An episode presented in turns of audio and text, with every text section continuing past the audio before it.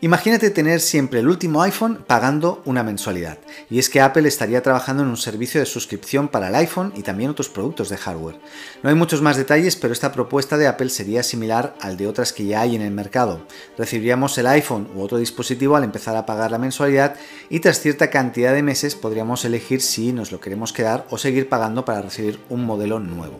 Claramente la estrategia de la compañía se basa en gran parte en las suscripciones a los diferentes servicios como Apple TV Plus, Arcade, Apple One o Apple Fitness Plus. Y tiene mucho sentido que se amplíe las suscripciones también al hardware. Además, cada vez son más eh, los modelos que duran más tiempo y los tiempos de renovación también son más largos, aunque la compañía saque un nuevo modelo cada año. ¿Y tú, estarías dispuesto a pagar una membresía mensual para estar actualizado cada año con el último iPhone?